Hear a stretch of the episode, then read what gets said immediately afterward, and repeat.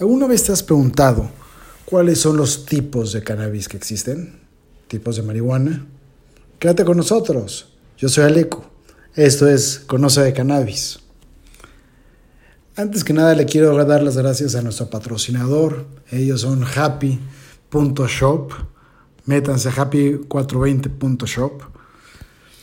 Ellos manejan lo que son chocolates, manejan pelones, manejan muchas cosas para fumar. Sé que les van a gustar y envían a todo a todas partes. Ellos son de California, pero los venden es una página latina que sé que les va a gustar. Yo confío mucho en ellos y obviamente los resultados que me han dado sus productos son increíbles. Pero bueno, empecemos. Existen muchos tipos de marihuana. Pues obviamente los podemos encontrar en todos los, todas las semillas. Son muy amplios y existen para todos los gustos, existen para muchas formas. Existen lo que es la marihuana para tipos excitantes, la relajante, existe la autofloreciente, existen hasta la marihuana para tipos sabrosos, tipo de la, la morada. Pero todo esto existe cientos de clases, de variedades que, que vamos a estar tocando mucho en este programa. Pero antes que nada, vamos a tocar con las principales. La marihuana tipo sativa. ¿Qué es? Y esta, como muchos la conocemos, es la marihuana para toda la vida. ¿Por qué? Porque es la típica que tiene que las puntas largas y finas, los cogollos largos con sus colas, y es como se conoce la misma, la típica planta, como uno la ve en las fotos. Esta es de las más activas que existen. Obviamente tienen una cantidad de THC muy alto, muy. Y eh, obviamente, como podemos hacerlo, llegan a ser muy cerebrales, es decir, que te dan ideas inspiradoras, se te olvidan los problemas, nada te deprime y estás más alegre y con ganas de hacer las cosas.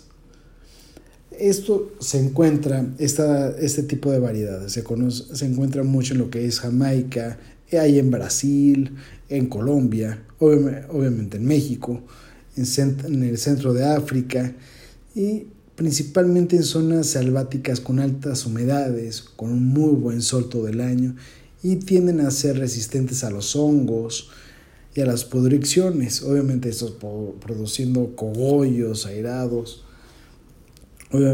que les va a dejar, que no van a dejar pasar el aire a través de ellos cuando sucede una podricción.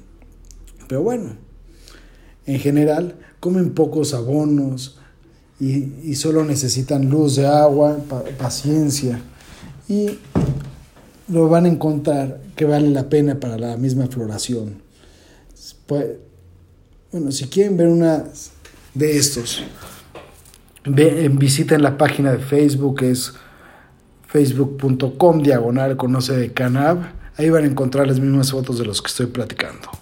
Pero bueno, eh, existe también lo que es la índica, es la más comercial y se ha convertido en una de las reinas de los interiores y de los exteriores en cuestiones de las calidades, todo eso para los fumadores, ya que no tienen un efecto eufórico y excitante como las sativas, obviamente por sus ciclos de, floración, cuando está creciendo son mucho más cortos y, y sus producciones pueden ser mucho más pesadas. Sus flores son compactas, son gruesas y tienen los efectos contrarios a las sativas, es decir, son relajantes corporales y los mentales. Se les empiezan a doler mucho los músculos, son las indicadas, pero bueno, ya después tocaremos el tema de las medicinales. Pero eh, los tipos de índica también se usan en el control medicinal, que a la hora de, de los dolores, de las enfermedades crónicas, de los medicamentos, son pacientes que necesitan este tipo de medicina o de marihuana para que les quiten ese dolor tan grande y dejen de consumir los productos, los medicamentos que son ajenos, que no son naturales y que nada más están afectando lo que son los riñones de los pacientes. También obviamente vamos a poner imágenes de las síndicas en nuestra página de Facebook. Existe también otra variedad que es la Rudelaris, y esta está originaria en el norte de Europa.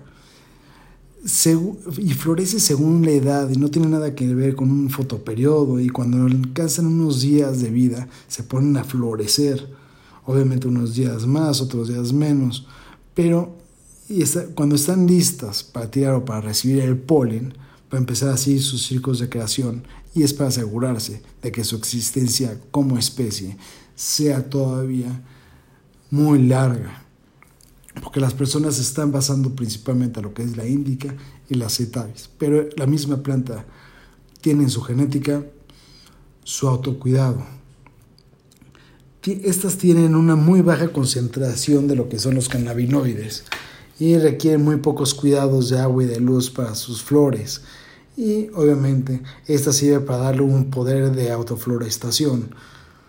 Y sus variedades son de florecientes. Sé que les van a gustar. Esta, yo soy más afín a lo que es la sativa, esa a mí me gusta más. La indica le bajo un poco. Obviamente cuando me quiero relajar demasiado, ya sabemos qué utilizar, ¿no?